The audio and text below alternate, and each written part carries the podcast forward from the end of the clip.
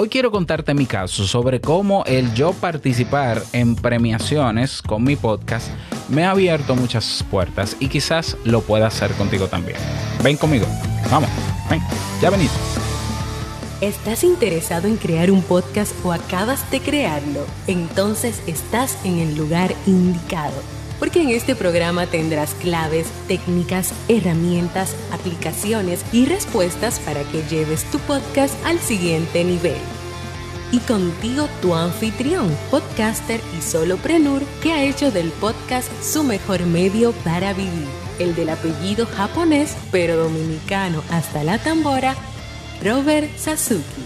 Abre bien tus oídos porque esto es podcast. Hola, ¿qué tal a todos? Este es el episodio 115 de Esto es Podcast. Yo soy Robert Sasuki, capitán de podcasters.pro, la comunidad de podcasters en español más completa del mundo. ¿Cómo lo sé? Realmente no lo sé. Esto es un invento. Tú sabes que el marketing hace que tú puedas vender hasta humo, pero no, bueno, no sé si es la más completa, pero de verdad estamos ahí para apoyarnos y crecer juntos. Eso sí, eso sí es verdad. También creador de audipod.net, el servicio de auditoría donde puedes comenzar a trabajar y mejorar en tu podcast en 24 horas y o a partir de 24 horas. Es que lo digo demasiado prometedor, pero a partir de la auditoría.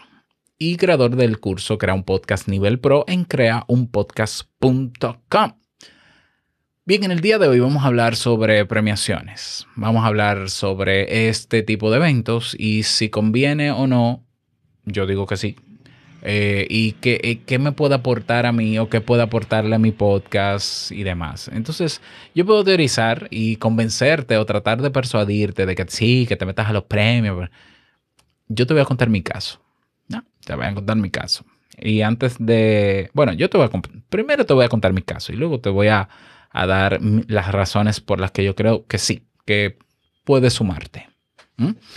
Ok, eh, te cuento, mira, en el año 2017, sí, en el año 2017 se crean unos premios. Eh, Félix Montelara crea los Latin Podcast Awards en Alabama, Estados Unidos. Y eh, Félix y yo somos amigos de muchos años. Y él me invita a participar, me dice cuál es la estructura, que se va a evaluar por categoría, se va a premiar por categoría, etc. Y comenzamos ahí en esa primera entrega de los Latin Podcast Awards, unos, no me acuerdo, 30 podcasts, no eran muchos. Eh, se paga una membresía, o sea, se paga una cuota para participar, se nomina el podcast, se evalúa si, si concursa o no, etcétera, etcétera. Yo pensé de qué me puede servir a mí estar en un premio de podcast. Yo siempre he creído y te lo he comunicado a ti que el podcast es otra cosa en términos de competencia, que no hay un podcast mejor que otro porque no hay estándares, que el mejor podcast es el que le guste a su audiencia. Siempre he creído lo mismo. No podemos comparar nunca, bajo ningún concepto, el movimiento de podcast y el formato en sí y cómo se, la cultura de consumo del podcast frente a otros formatos So, es totalmente diferente y lo he explicado en este podcast. ¿Mm? De hecho, te dejo esos episodios en las notas para que puedas eh, repasarlos o escucharlos si no lo has hecho. Pero bueno, yo hice mis cálculos y yo dije, bueno, vamos a usar el premio como una estrategia, vamos a utilizar el premio. Yo en ese entonces era orientador en el departamento de orientación de una universidad privada de este país, una, la más prestigiosa, yo creo, de, este país. Y yo era orientador, es decir, yo tenía mi oficina, daba consultas y ayudaba a estudiantes, ¿no? En términos de rendimiento y demás. Pero ya yo tenía Te invito a un café. Te invito a un café comienza, digamos, de manera formal en 2015. Ya yo tenía más o menos dos años.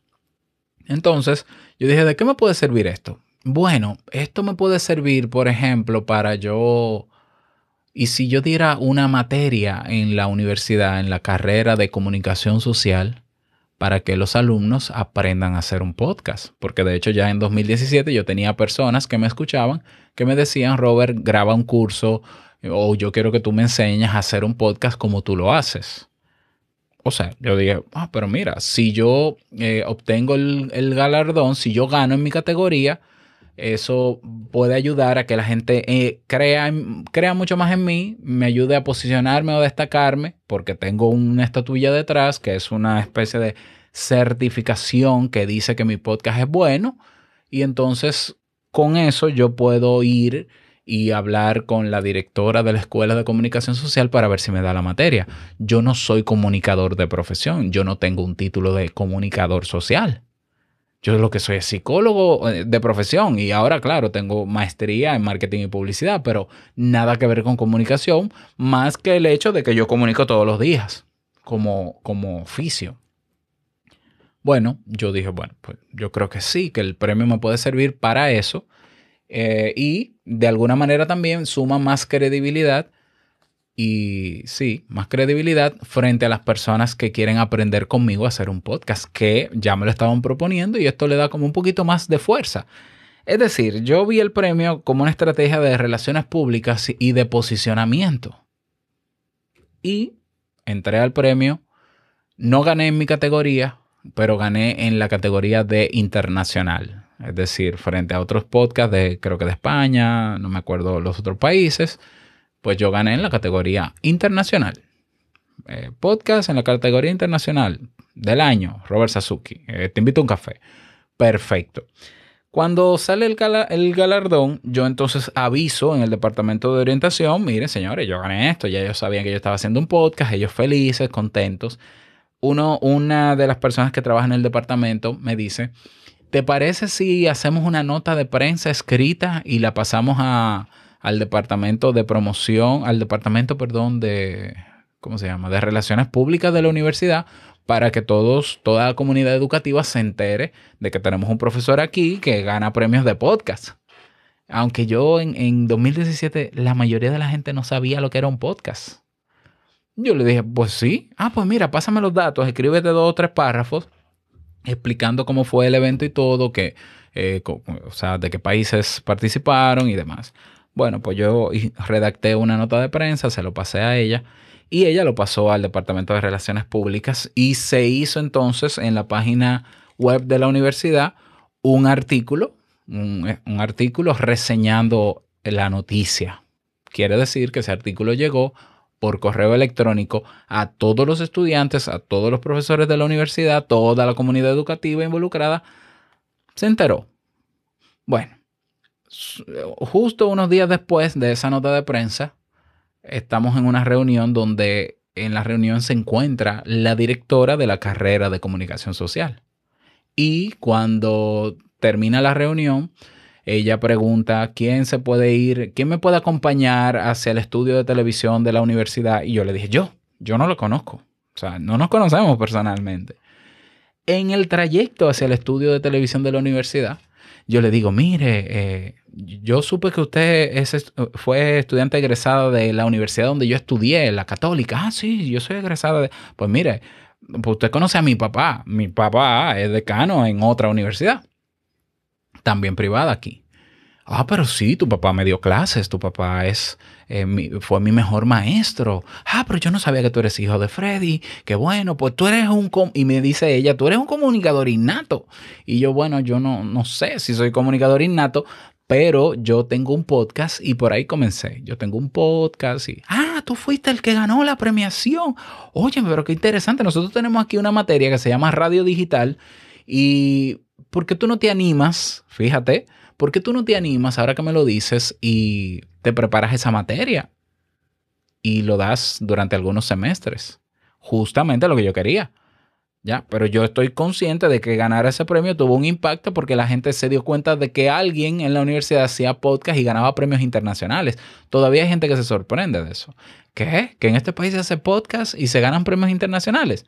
Bueno, acepté naturalmente la propuesta porque era lo que quería.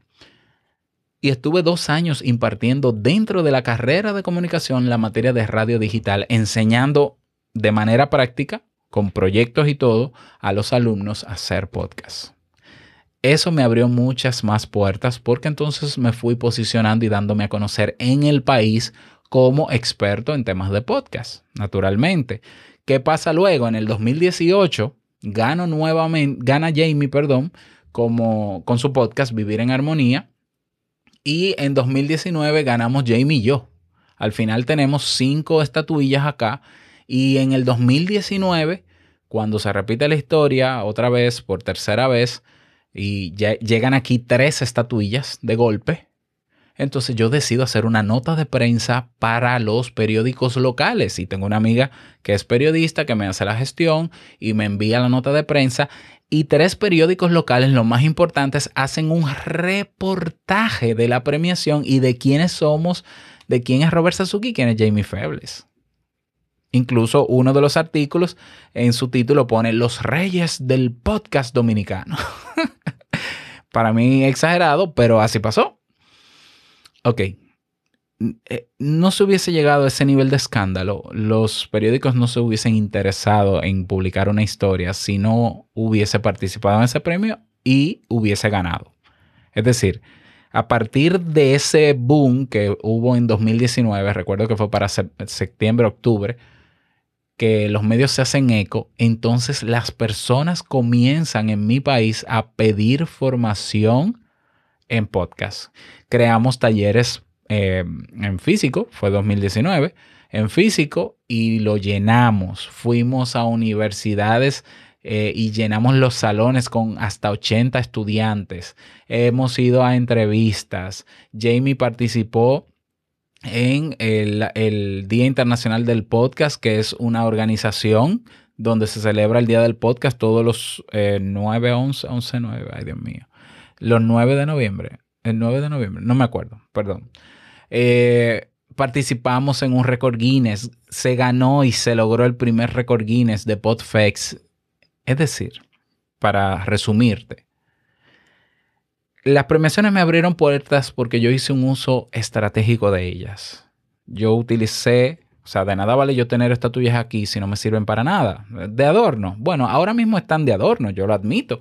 Pero es que ya le saqué el jugo, como decimos aquí. Ya yo exprimí todo lo que pude de esas premiaciones. Entonces, ¿las premiaciones convienen? Yo creo que sí. Yo creo que sí, porque si tú lo utilizas como una estrategia para posicionarte, para destacarte, pues yo creo que sí.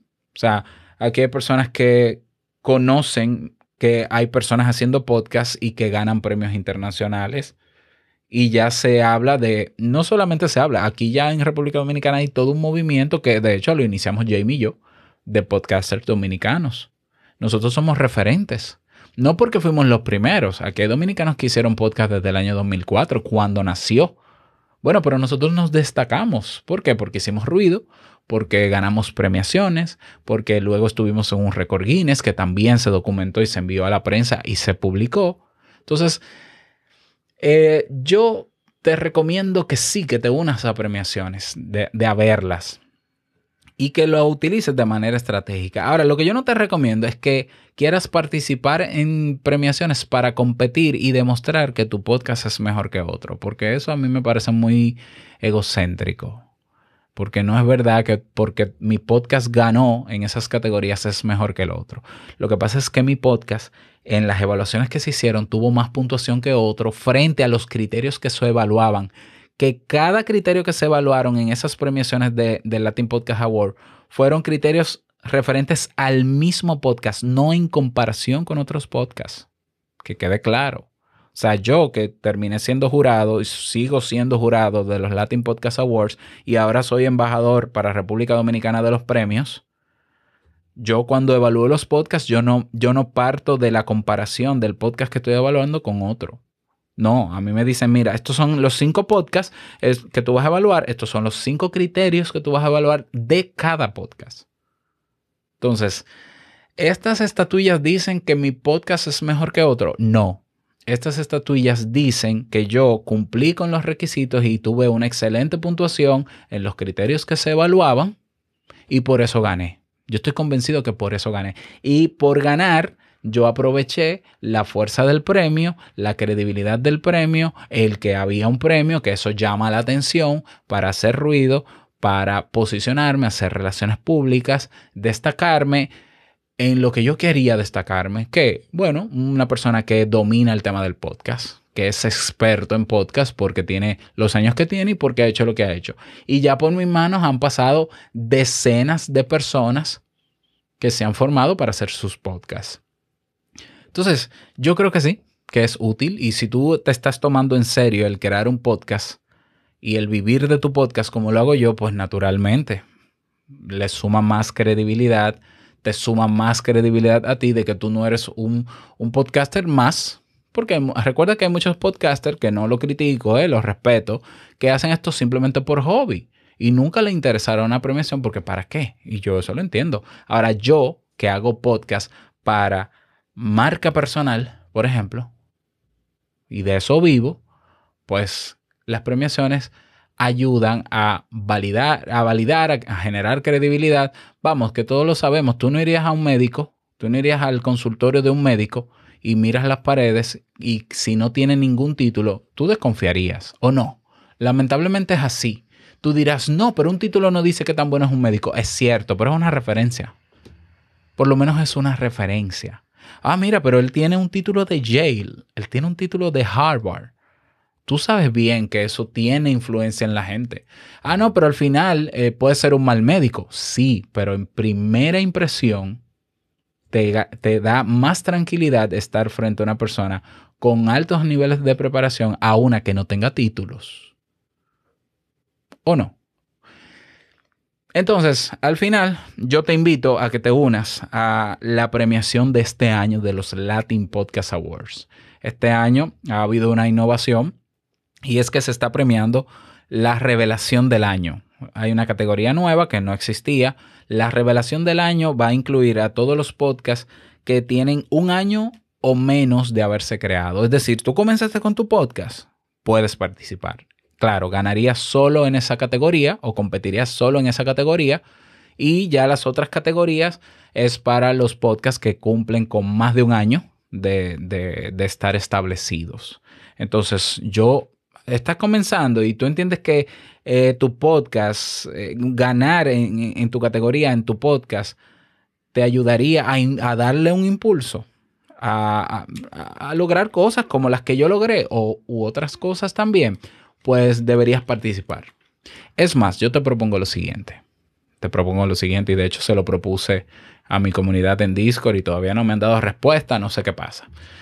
Eh, si decides participar en los Latin Podcast Awards, únete a nuestra comunidad y yo voy a estar en las próximas semanas dando una especie de taller en línea dentro de la misma comunidad para los que van a participar para darle herramientas y consejos que puedan ayudarles a incrementar sus posibilidades de ganar en su categoría. ¿Basado en qué? Eh, no es un truco ni un secreto. Basado en los criterios que se evalúan en el premio.